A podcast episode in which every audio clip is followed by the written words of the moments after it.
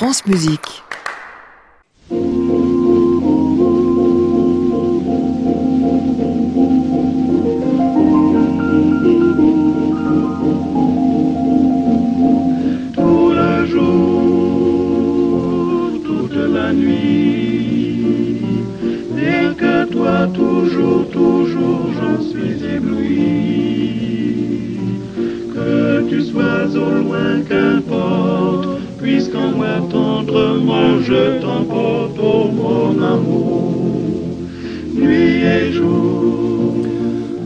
À tous et bienvenue dans le club des critiques du vendredi qui aujourd'hui sera consacré pour l'essentiel à du disque. Lorenzo Gatto et Julien Libert en Beethoven, Christian Gerharer, Sabine Devielle, Léa Desandré qui rencontrent au disque Emmanuel Haïm pour euh, Handel, mais encore Prokofiev par Lucas Geniusas, dont j'aimerais bien qu'on me raconte un jour comment on doit prononcer son nom, peut-être que mes invités du jour me le révéleront.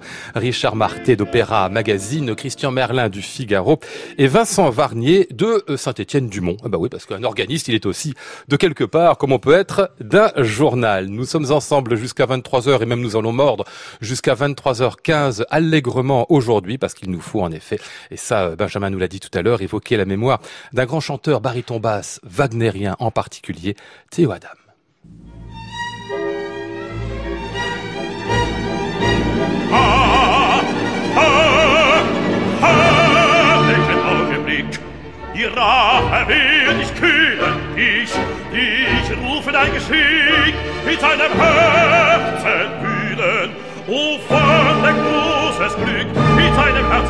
O Wonne,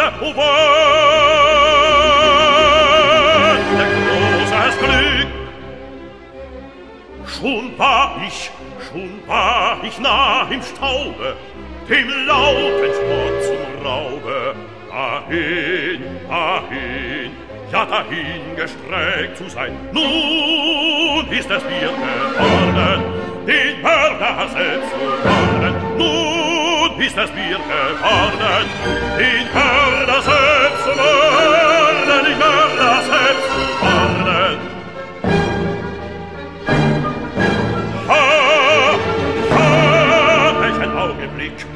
die Rache will ich kühlen, dich, dich rufe dein Geschick mit seinem Herzen bühlen. O Wonne, o Wonne, großes Glück, schon war ich nah im Staube, im lauten Sport zum Raube, dahin, dahin gesprägt zu sein. Und nun ist es mir gefallen, hinter Nase zu fallen, in seiner letzten Stunde, den in seiner Wunde, ihm noch ins Wort zu schreien.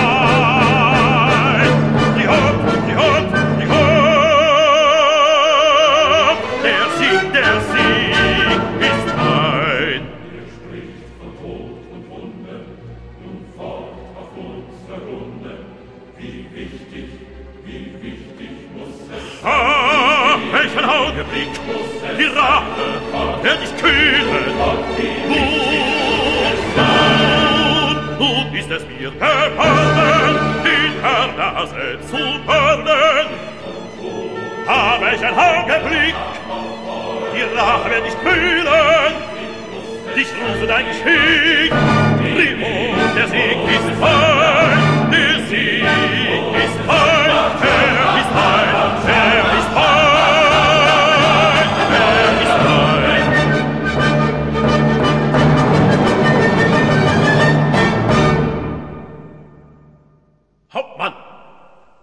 besteigen Sie mit einem Trompeter sogleich den Turm.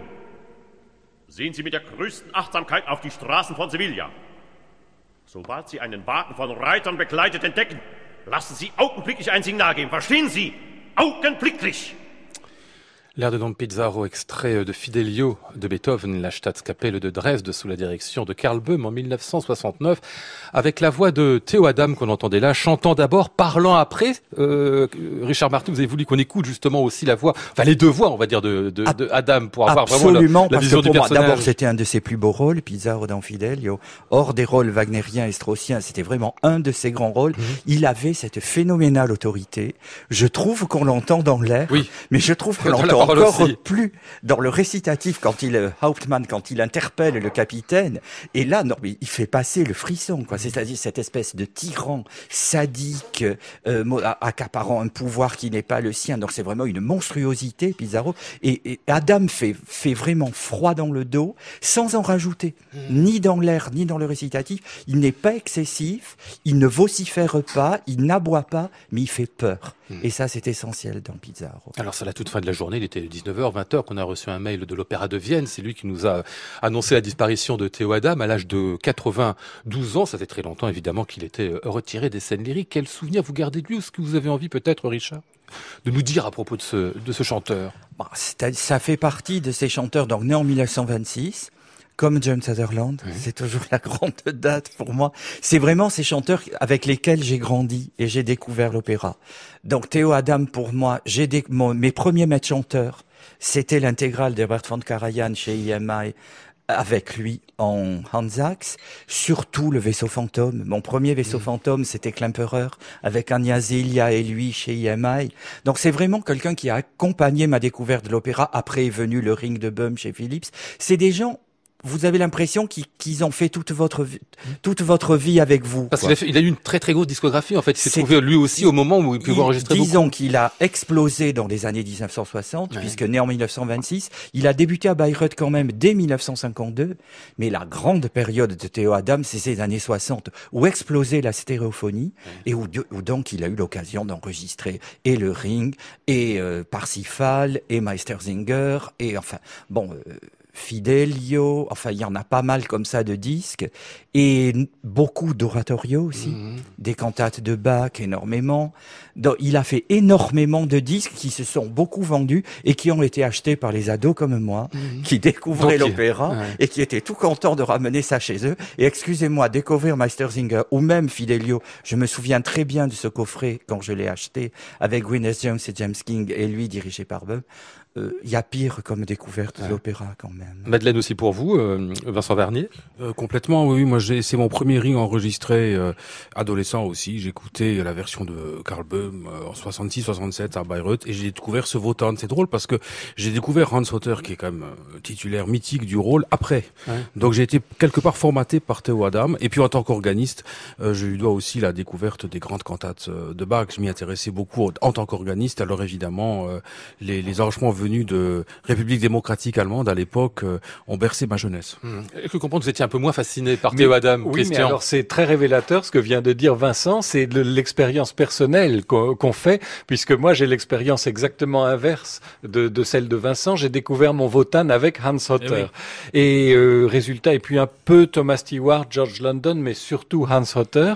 Et du coup, euh, quand j'ai voulu avoir une version euh, du Ring, je voulais avoir Hans Hotter, et chez Scholti, euh, il est en fin de parcours et la mm. voix est fatiguée. Alors j'ai lu à l'époque, j'étais discipliné, les, les, les, critiques, les guides du disque, et on me disait que la meilleure version c'était Karl Böhm, et du coup j'ai acheté celle-ci. Et là j'ai découvert Théo Adam, et j'avoue que j'ai été un peu déçu parce que, comme l'a dit Vincent, on est formaté par ses premières écoutes, et je trouvais ça d'un seul coup bien sérieux mm. et un peu marmoréen, euh, alors que chez d'autres j'avais beaucoup plus de fragilité, de fêlure, euh, de, euh, d'humanité. Et c'est vrai que je lui ai toujours trouvé un côté un peu sévère, un peu, alors j'allais dire prussien, euh, il faudrait dire saxon en mmh, l'occurrence.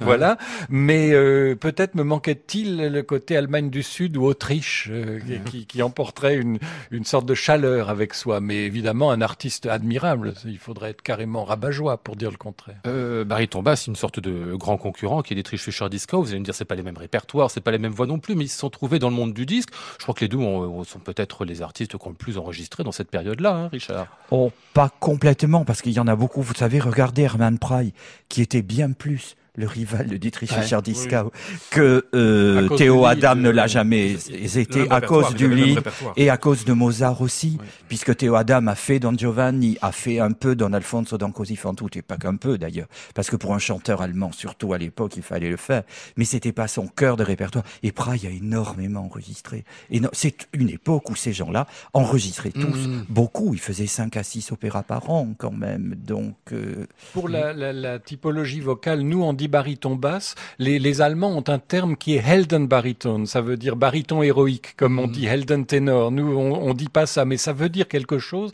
C'est vrai que ces grands rôles wagnériens, Wotan, euh, Hans Sachs dans Les Maîtres chanteurs ou le Hollandais euh, dans, dans, Le Vaisseau fantôme, on sait jamais exactement où on est. Ça peut être chanté aussi bien par des barytons que par des basses. Et ça, c'était le grand atout de Théo Adam, c'est qu'il était à l'aise aux deux extrêmes du registre. aussi. Hein, Tout à fait, le baron Ox, exactement. Et, le fin grave, il l'avait. Hein. Et dans Meistersinger, il, il alternait Zax et Pogner. Voilà. Donc il fait partie de ces chanteurs qui arrivaient à faire les deux rôles, alors que Pogner est plus grave que Zax. La disparition de Théo Adam, je vous le rappelle, donc nous l'avons appris aujourd'hui, elle est survenue euh, hier et bien évidemment on y reviendra euh, dans les jours qui viennent sur votre antenne de France Musique. Classic Club, Lionel Esparza, France Musique. Allez, on va reprendre le cours de ce que nous avions prévu de faire à l'occasion de ce club des critiques à 22h25. Une spéciale disque qui va commencer par un Beethoven tout à fait inattendu, ou attendu peut-être, on va le voir dans un instant.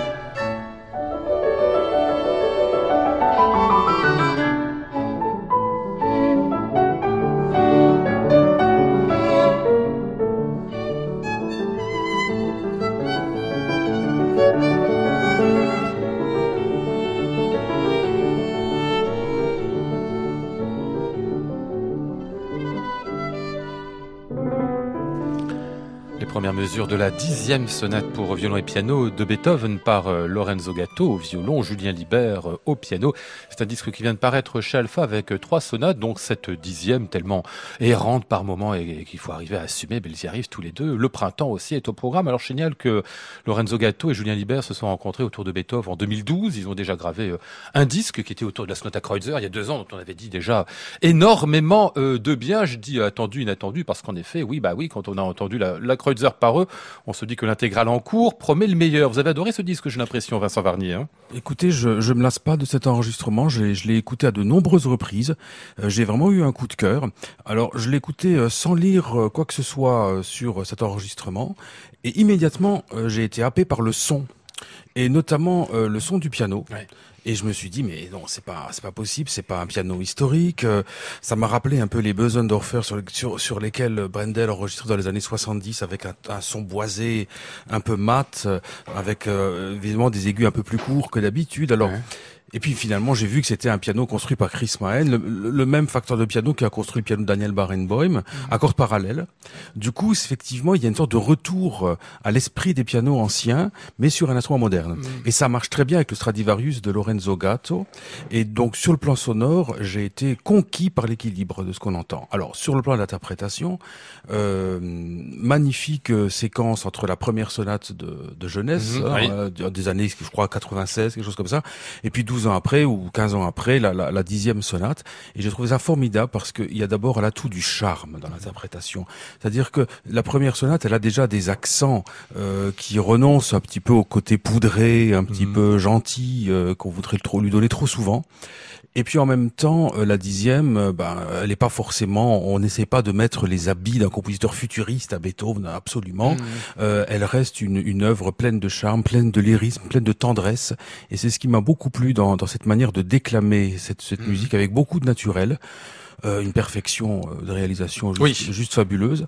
hein. Alors moi, je, bon, j'ai- j'ai- je- ça, ça me rappelle un petit peu euh, l'inventivité qu'il y avait pour prendre des versions récentes dans le travail qu'avait fait euh, Isabelle Faust avec Alexander Melnikov. Vous voyez, ça, je trouve que ces deux versions sont récentes, sont formidablement intéressantes à confronter et complémentaires. Sauf que là, je dirais, la, la, la vision entre guillemets euh, inspirée par le baroque de Gatto et Libert est beaucoup plus libre que peut- peut-être encore d'Isabelle Faust. On a l'impression qu'il passe encore un cap dans le dans Oui. la, la, la manière de saisir en fait cette Je- je euh, suis d'accord, mais- récente. Et en même temps, un peu moins affecté.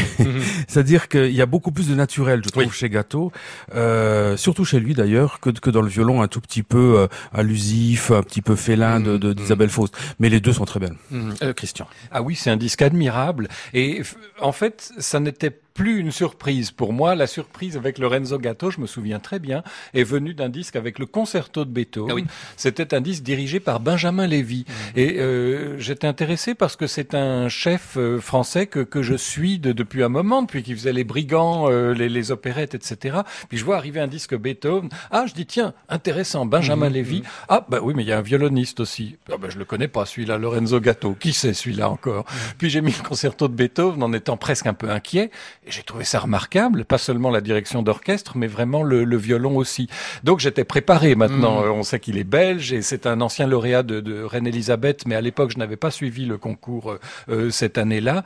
Et alors ce disque est, un- c'est vrai, un pur bonheur. Et c'est pas absurde ce que ce que dit euh, Vincent. Ce que dit Vincent n'est jamais absurde. Mais en l'occurrence, quand il dit qu'il a Particulièrement sur ce coup-là. quand il dit qu'il a d'abord été happé par le piano, bah, Ouais. il se trouve que moi aussi. Et quand je dis c'est pas absurde, c'est juste pour rappeler que le, le, le- ces sonates s'appelaient euh, sonates pour piano Oui. et violon. et euh, souvent les le- premières de Beethoven. en les cas. premières, hein, les toutes ah ouais. premières. Et euh, que le violon, il y a souvent un rôle d'accompagnement. Et là, c'est tout à fait remarquablement fait, sauf que personne n'a un rôle d'accompagnement. Ils sont vraiment à parts égales. C'est un vrai duo. Alors ça, c'est c'est un très grand bonheur et avec un goût pour les sonorités. Euh, je, je, j'aurais tendance à dire, tant pis, on va recevoir des mails, mais qu'il y a les, les avantages des, des instruments anciens sans Ouais. les inconvénients. Donc effectivement, c'est, c'est, ça n'est jamais euh, grinçant ou agressif. Loin de moi l'idée de, de Non, mais ça peut arriver, hein. que, Ouais, voilà, ouais. parfois ça peut. Mhm. Et euh, donc on a une sensualité sonore, euh, un amour du, Un du, timbre. jouer. Ah oui, oui, oui. Alors du coup, euh, ça, ça s'écoute dans, dans une sorte de fluidité. Euh, ça coule de source. Euh, euh, Richard? Ah, de tous les disques dont on va parler ce soir, c'est celui que j'ai préféré. Ah oui? Ah oui, vraiment. C'est euh, c'est un coup de cœur, ça chante en fait. Vous me direz, c'est l'amateur d'opéra. Oui, mais qui parle, mais j'ai eu l'impression, pas d'entendre de l'opéra, parce qu'il ne s'agit pas du tout du même contexte, mais j'ai été séduit, comme j'ai entendu un violon et un piano qui chantaient. Et ça, j'ai trouvé absolument irrésistible. Comme c'est une musique que j'aime énormément en plus, j'ai vraiment écouté ça avec un bonheur parfait. Et tout, ça s'enchaîne à la perfection. Fluidité, c'est exactement ça. Tout s'enchaîne. C'est- le bonheur à l'état pur. Là, vous prenez ça et puis vous vous dites, ah bah tiens, qu'est-ce que c'est, Mhm. qu'est-ce que c'est génial d'écouter de la musique. Et voilà, c'est vraiment un, un grand, grand disque sur ce plan. Puis un disque qui vous procure que du bonheur. C'est pas le cas de tous ceux dont on va parler. Ah non, ce certainement soir. pas. Non, non. Même leur sont hein. remarquables Oui, oui, oui. avec leur qualité, Ouais. ils vous procurent pas forcément du bonheur. Là, ce n'est que ça, et c'est déjà tellement. Bon, on est d'accord, très bon disque. Hein. Ah oui, Euh, très tout, tout disque. dernier mot peut-être Vincent? Non, mais c'est ça, c'est que j'apprécie beaucoup euh, que, que nous soyons d'accord avec euh, avec Richard et Christian parce que on a souvent voulu donner à cette dernière, cette dixième sonate de Beethoven, voilà quelque chose d'un peu conceptuel, d'une Oui. œuvre qui annonce quelque chose. Et c'est très à la mode ça, alors que pas du tout. C'est une œuvre au contraire euh, qui date de l'époque de la septième symphonie, qui date de la sonate à Thérèse. Donc c'est une époque radieuse dans la Oui, vie de Beethoven, heureuse, oui. heureuse. Donc oui, Beethoven pouvait aussi être heureux. Mhm. Il n'a pas forcément Il tout le temps un- un hein. pied- Enfin, dans sa musique en un tout pied cas. dans la tombe, si vous voulez. Oui, et, là, on a du plaisir à l'écouter. Ouais. Lorenzo Gatto, Julien Libert, dans ce qui est donc le volume 2 de ce qui sera au bout du compte une intégrale des sonates de Beethoven. Ce volume-là avec les premières, cinquième et dixième sonates vient de paraître chez Alpha. Allez, on va poursuivre avec euh, un disque, oh la problématique par certains côtés, admirable par d'autres. Christian Gerharer en duo là aussi ou en dialogue avec euh, Gerold Huber et eux aussi commence une intégrale. C'est pour les leaders de Schumann.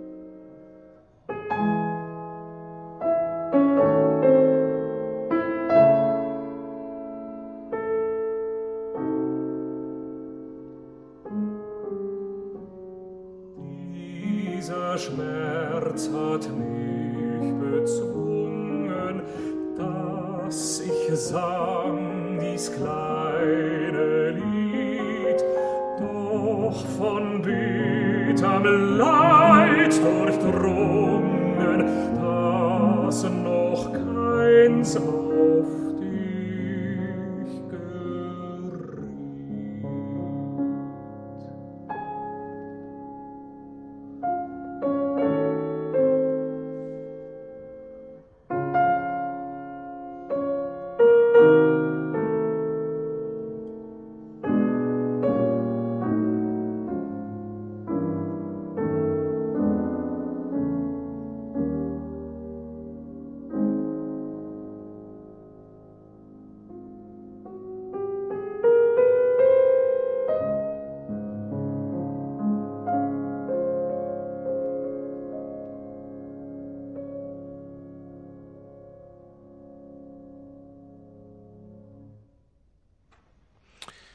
Stille un extrait des 12 Gedichte, opus 35 de Robert Schumann par euh, le baryton Christian Gerharer à ses côtés au piano Gerold Huber. Christian Gerharer, on n'a déjà parlé dans cette émission, on l'a toujours défini comme euh, le troisième grand leader Zenger aujourd'hui après Matthias Görne, Werner Gura.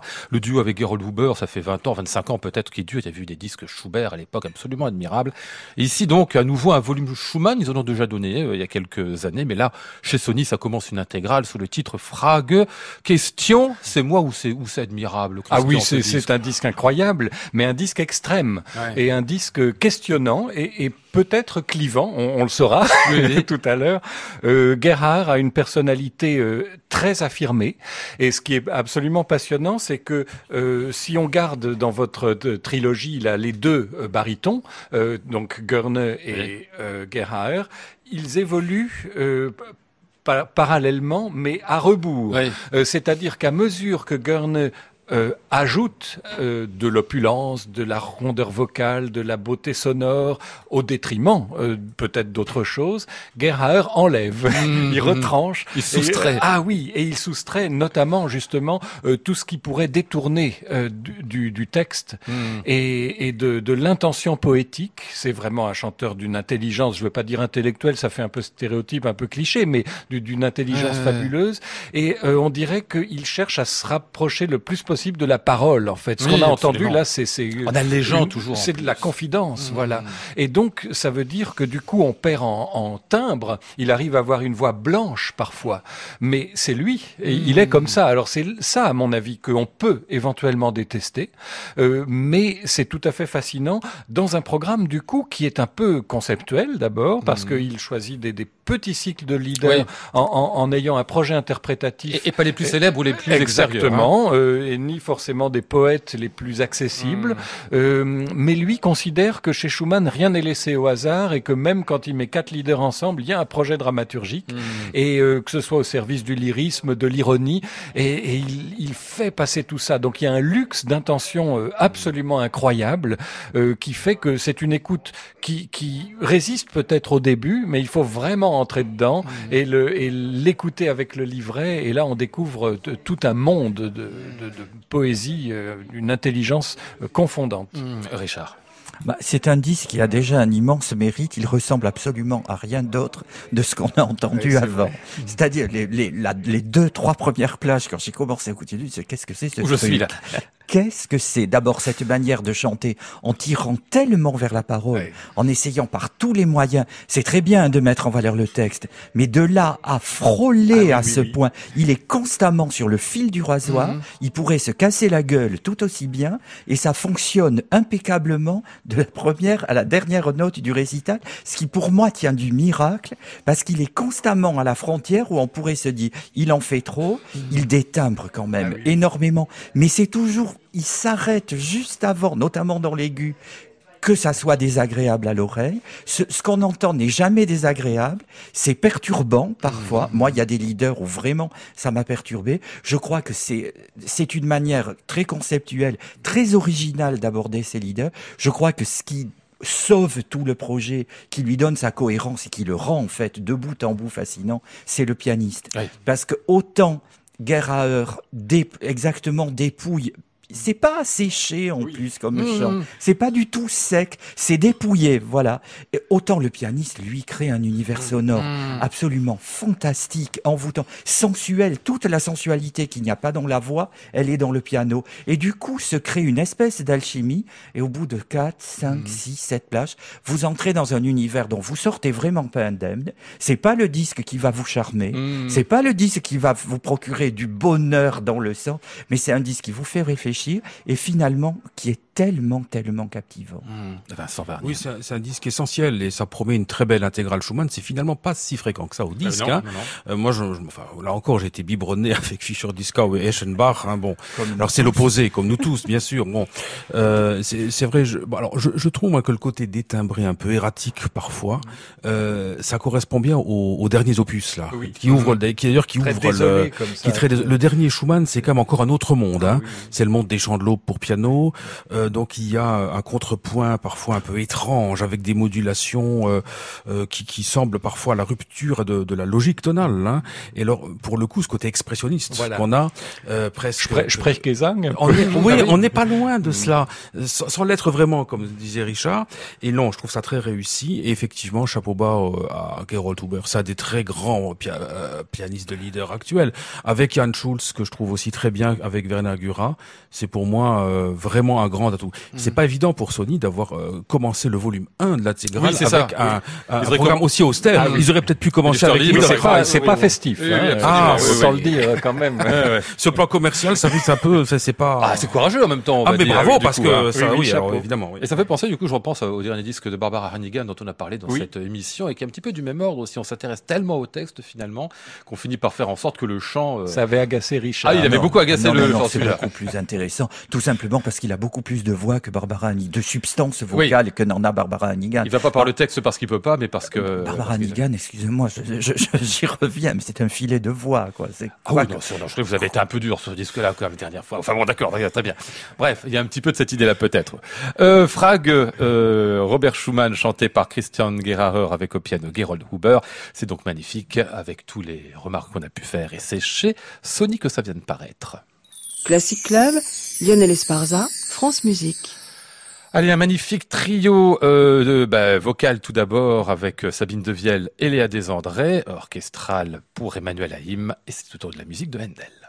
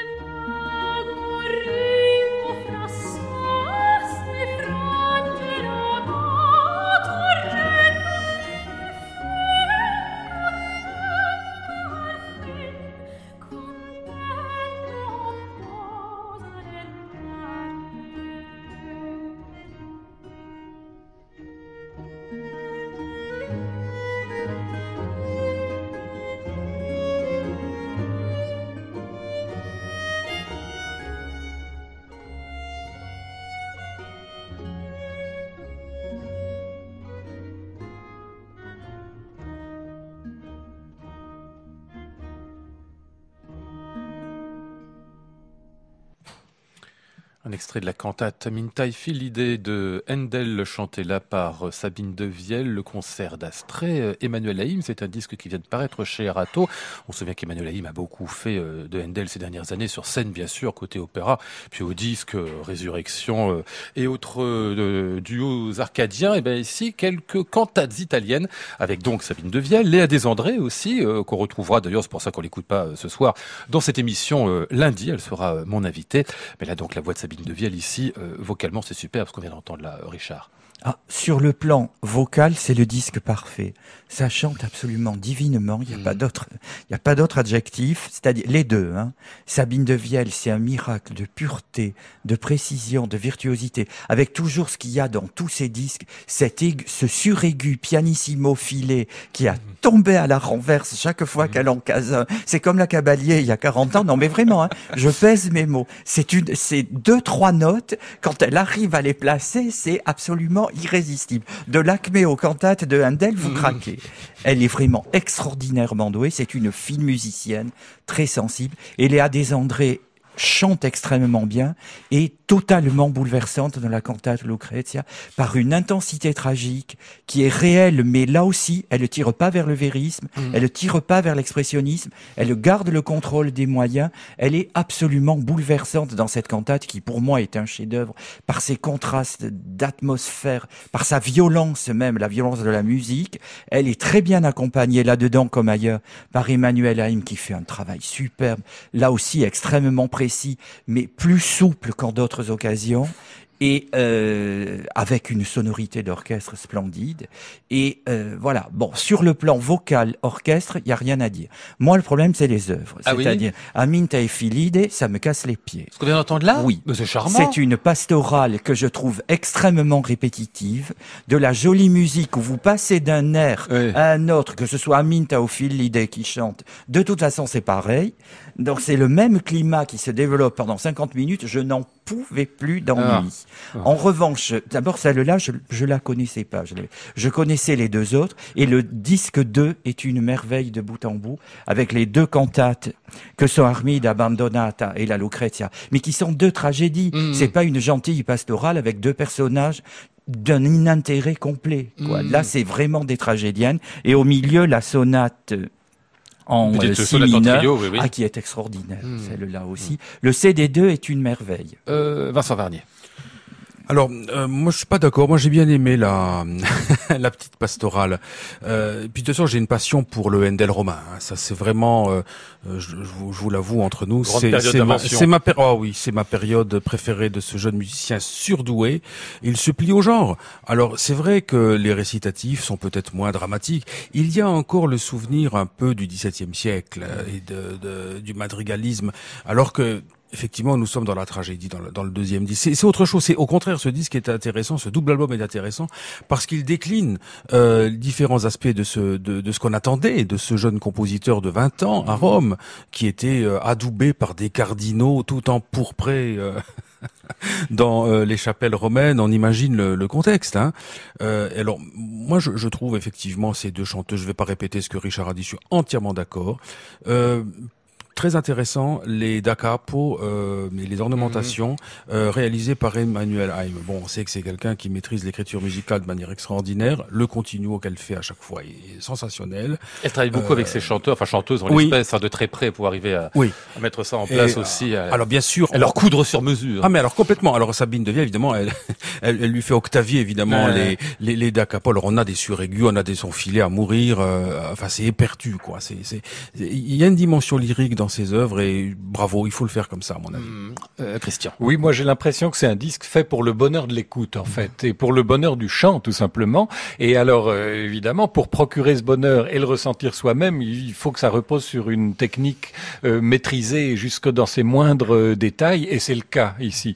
Donc euh, ça m'est un peu égal finalement. Je vais vous faire un aveu. Là, la pastorale, je l'ai écouté comme un très joli moment de chant, mais en me fichant complètement de qui était ces Oui, personnages et de le principe, voilà. oui. on Ah, se- c'est pas Ah l'enjeu. oui, mais c'est- 50 minutes, excusez-moi. Mais ça si, fait parce qu'il y, a hein. y a de très jolis Ah airs oui. et, et- et effectivement les, les da capo sont intéressants. Alors le- la toute petite réserve que je ferai, c'est plutôt, euh, comme on dit, c'est quand on se plaint que la, la mariée est trop belle. C'est-à-dire qu'effectivement, à force de tailler sur mesure, euh, à Sabine de Vielle, on lui a fait des da capo très ornés et très aigus. Alors au début, c'est absolument éblouissant parce qu'elle fait ça comme personne et, et c'est- renversant tout simplement.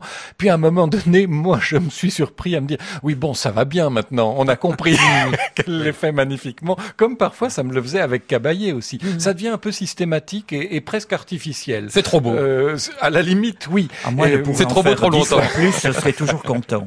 Mais, mais sinon, euh, le, le- la, la connexion, la conjonction, euh, surtout entre la direction générale et les Mm. deux voix, est absolument magnifique. Il faut pas croire que c'est un disque. Vous avez eu, eu raison de dire que c'était un disque de trio. C'est pas du tout un duo de, de, de deux des meilleures chanteuses du moment. C'est un travail d'équipe. Mm. Et ça, ça se sent euh, à chaque mesure. Bon, ben, on a que des grands disques ce soir, j'ai Bah, l'impression. hein. Enfin, C'est bon, c'est votre qui nous- faute. Vous auriez pu en choisir des mauvais aussi. Ouais, bah, euh, non, enfin, bon, on va pas le faire exprès.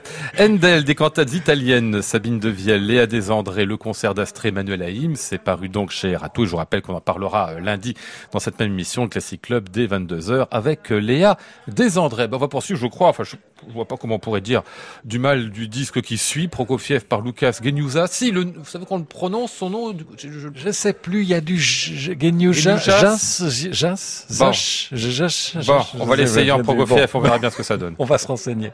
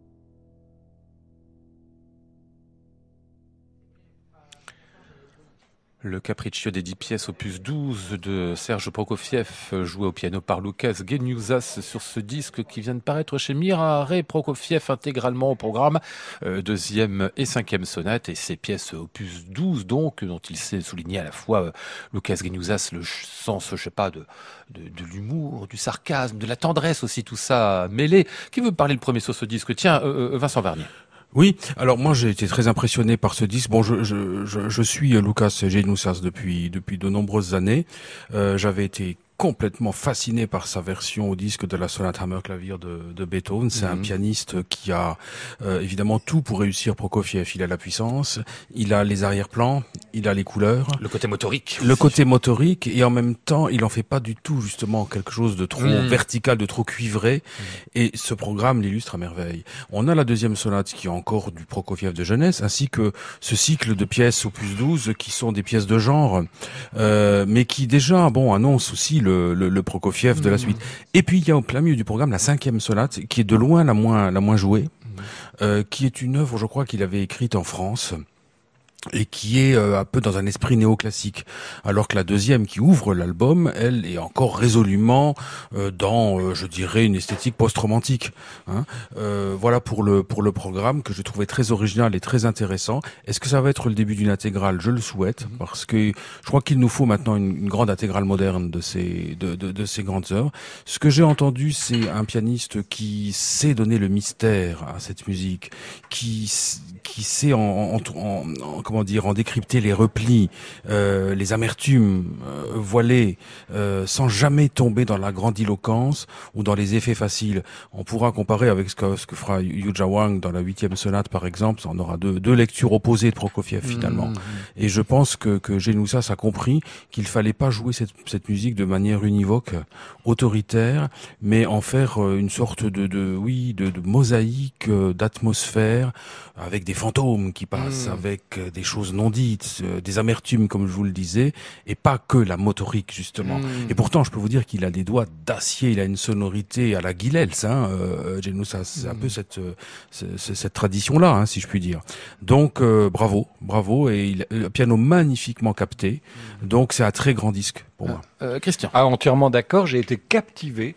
Alors le programme sort des sentiers battus, euh, même euh, prokofievien.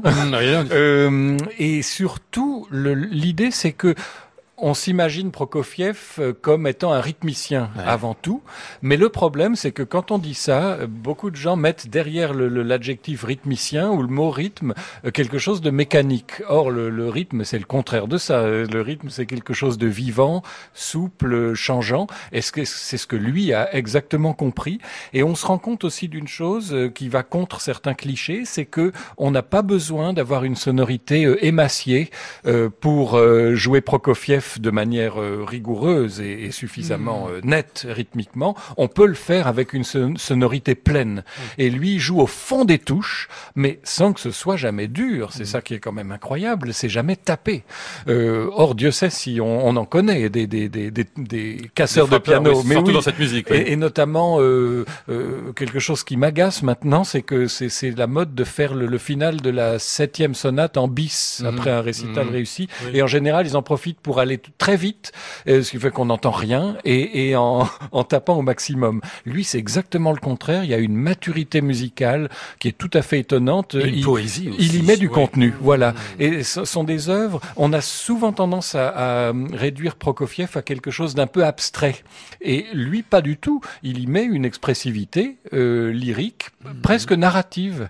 Euh, donc, euh, quelqu'un qui arrive à raconter des histoires dans les sonates de Prokofiev, j'ai tendance à dire chapeau. Chapeau. Euh, Richard? Ah ben, j'ai adoré le pianiste. C'est vraiment. Euh, j'aime beaucoup cette sonorité extrêmement riche, mhm. profonde, euh, habitée, mhm. incarnée dans chaque passage. Vraiment, j'ai écouté ça avec beaucoup d'intérêt sur le. Je ne le connaissais pas mmh. comme pianiste. Comme je le dis assez souvent sur l'émission, j'ai tellement d'opéra à écouter bah que j'ai pas forcément le temps d'écouter tous les pianistes qui percent. Celui-là est vraiment extrêmement intéressant. Je sais pas quel âge il a d'ailleurs. Euh, 28 ans. Ah oui. 28 ans. Je vois il avait été la révélation du concours ah Chopin euh, de Varsovie en dont il n'avait eu d'ailleurs que le deuxième prix. Oui, ah oui, oui Il a eu le deuxième prix d'ailleurs au concours Tchaïkovski il y a, il y a, il y a trois ans également. Il est abonné au au deuxième Et prix. Trifonov, un troisième prix. scandale. Oui, oui, oui. Non, non, c'est un piano qui s'écoute avec énormément de plaisir. On en revient toujours là, à la notion de plaisir et de bonheur qui nous parcourt depuis le début de l'émission. Personnellement, c'est une musique qui ne me touche pas. J'écoutais Vincent et Christian qui ont l'air d'aimer énormément. Moi, c'est les trois, les deux sonates et le, j'aime bien en revanche les, Les, les petites le- pièces, les oui, petites oui. pièces là. Mais bon, vraiment, c'est une musique qui ne me parle pas. Mm. Voilà. Mais quand elle parle un peu, le pianiste est quand même admirable. Mais le pianiste est génial. Ah ouais. Lucas Geniusas, donc autour de Sergei Prokofiev, si vous savez comment on prononce le nom de ce pianiste, eh ben surtout vous me l'écrivez, hein, ça me fera du bien de le prononcer correctement. Ça vient de paraître chez Mirare. Classic Club, Lionel Esparza, France Musique. Vous aurez compris, on va un peu plus tard que 23 heures. Ce soir, on va pousser jusqu'à 23h10, 23h15. On verra selon tout ce qu'on a à raconter sur Yuja Wang, puisque elle aussi nous donne un disque cette fois-ci en, récital. C'était à Berlin, programme où on retrouve Prokofiev, programme d'ailleurs euh, fort courageux, puisque tout du XXe siècle, hein, Rachmaninov, Scriabine et même un peu de Ligeti.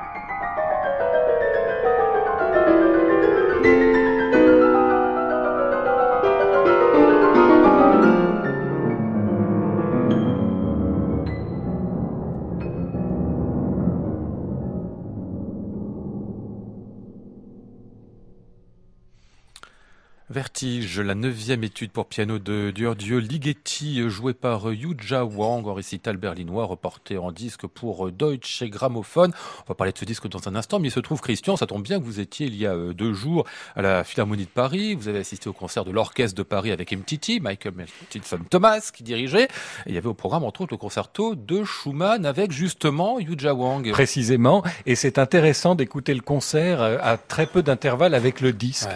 parce que ça m'a conforté dans l'idée que dans Yuja Wang, il y a un côté Dr Jekyll et Mr Hyde, parce que euh, très très honnêtement, le concert était pas très bon, et son concerto de Schumann ne ressemblait pas à grand chose.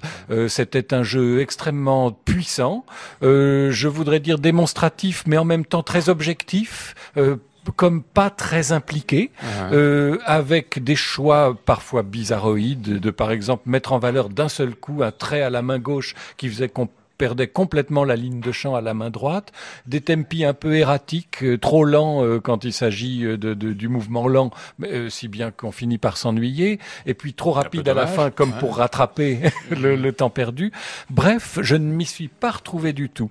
Et euh, à côté de ça, j'ai voulu écouter évidemment le, le disque, euh, ne serait-ce que pour l'émission, mais aussi pour mon intérêt personnel. Et j'ai trouvé que c'était assez impressionnant ce qu'elle faisait dans ce répertoire spécifique du XXe siècle, où je me suis dit, mais décidément, c'est c'est quand même quelqu'un d'étonnant parce que elle a des doigts incroyables, euh, elle fait ce qu'elle veut avec, et elle a quand même un projet euh, parce que ce programme Oui. est, est, Mmh. audacieux, Ambitieux, euh, oui, euh, passionnant. Et ce, ce qu'on entend par exemple dans Ligeti ou dans Scriabine qui est au milieu du programme euh, est, est tout à fait impressionnant, mais euh, d'un autre côté, dans le Rachmaninov qui ouvre et dans le Prokofiev qui referme le programme, Mmh. eh bien, je retrouve quelque chose d'un peu linéaire Ouais, et un peu monochrome, euh, où on se dit, c'est quand même dommage parce qu'elle a à la fois une intelligence musicale et, et une, une technique euh, incroyable, mais elle n'en profite pas pour varier beaucoup les couleurs euh, ou l'esprit. Donc, on a l'impression d'être dans un entre-deux en, en permanence. De Richard. Je suis assez d'accord avec Christian, en fait. Alors moi, d'abord, Yuja Wang, je gardais le souvenir en concert de quelqu'un qui cognait. Au moins, dans ce récital de Berlin, elle ne cogne pas. Non. Pas du tout, même. Il y a des moments, même, je la trouve presque trop neutre et effacée. Il manque une prise de possession, notamment dans les Rachmaninoff. C'est extrêmement Oui, joli. c'est sage, hein, c'est sage. oui. Mais bon, bah après, quoi. C'est alors moi je m'attendais au contraire à ce qu'elle en fasse. On rajoute, vous savez, d'abord quand elle joue, elle se fait un cinéma quand même Oui. pas possible. Oui, oui. Donc euh, en plus il y a les tenues vestimentaires où une fois de plus on a un bustier ravageur sur la couverture du disque. Et Mais euh, c'est on- ça, pardon Richard euh, pour l'interruption, mais je pense qu'il y a un malentendu à cause justement de tout l'aspect médiatique et marketing autour. Du coup, on oublie que l'interprète, au fond, est assez objective et assez euh, la partition, rien que la partition, et pas trop d'interprétation. Elle est comme ça en fait. Et donc c'est un disque qui s'écoute avec plaisir, toujours le plaisir. Mais là, j'ai pas été passionné, hein. vraiment pas passionné. Il, il manque sans doute un supplément d'âme. Mais ce que j'ai préféré, c'est sans doute le Scriabine, où j'ai trouvé qu'elle maîtrisait vraiment bien son discours. C'est peut-être la musique qui lui, qui lui correspond le mieux C'est peut-être oui, la musique qui lui correspond le mieux, mais là, ça m'a vraiment intéressé. Mmh. Oui, oui, quel contraste entre la, la, la pochette du disque qui ressemble à un catalogue d'un d'un défilé de haute couture et puis le sérieux du programme. hein. C'est vrai, hein, euh, deux cycles d'études Rachmaninoff-Ligeti entrelardés par deux sonates euh, euh, tardives hein, de Scriabine, la dernière, la dixième, hein, celle qu'il appelle euh, la sonate des insectes. Il y a entièrement des tris. On Ah était, on, on était dans les tris avec la dixième de Beethoven tout à l'heure, et là on est dans, dans une sorte d'effervescence où la, la- la thématique est complètement abolie. Et ça, elle le fait euh, d'une manière assez sensationnelle, je dois dire. Ça m'a beaucoup impressionné. Elle enchaîne avec des ligeti euh, transcendants. Elle était, euh, je, elle nous- je- je- je trouve pas justement que Ligeti soit si, euh, si transcendant que ça. Ah en bon plus, il y a des côtés un peu anguleux, ça peut être musique beaucoup plus Ah, fluide. ah mais moi et- ça me va bien. Moi, oui, mais ça peut, ça s'y prête, oui, quand même. Ouais, non. Elle avait joué d'ailleurs, je crois, euh, si je me souviens bien, je parle sous, le- sous votre contrôle, dans son premier récital chez DG où il y avait la sonate de Liszt, il y avait déjà une étude de Ligeti qui s'appelait Mmh. Fanfare. Tout à fait. Et J'avais reçu ça et ça m'avait déjà beaucoup impressionné. Non, j'ai, en fait, j'ai été déçu à la fois par euh, les Rachmaninoff qui manquent d'arrière-plan, de mélancolie, et puis le Prokofiev, elle a pas ce que j'ai de Moussias a, justement. Voilà. oui. C'est-à-dire qu'en même temps, il n'y a pas le mystère. Elle n'a pas non plus le sens du discours du créateur de l'œuvre qui laisse une ver- deux versions, une live et un studio, c'est Émile Guilels, Mhm. qui est inégalé, à mon avis.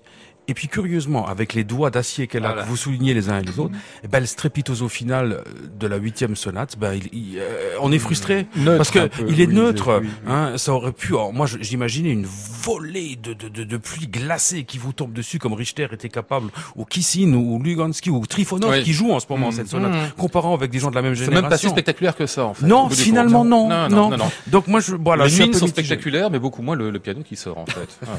Bon, on va quand même écouter un, un tout petit bout pour refermer l'émission, vraiment à peine une minute et quelques de Rachmaninoff qui nous a pas si bien plu que ça.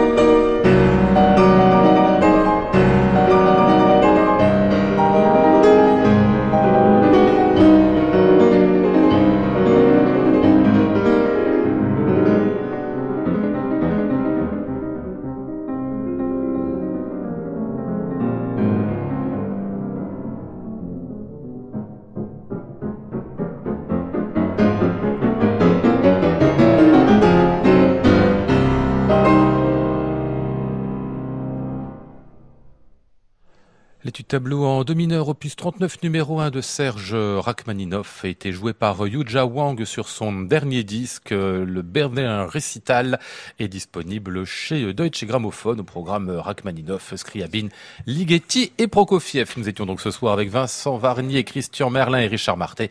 Merci messieurs.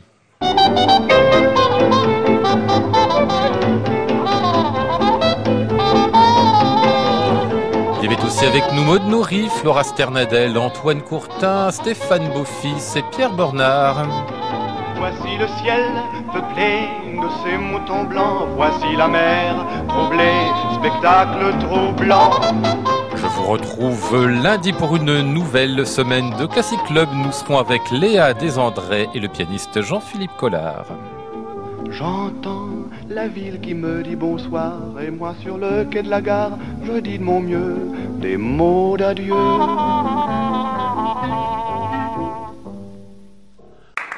À réécouter sur francemusique.fr.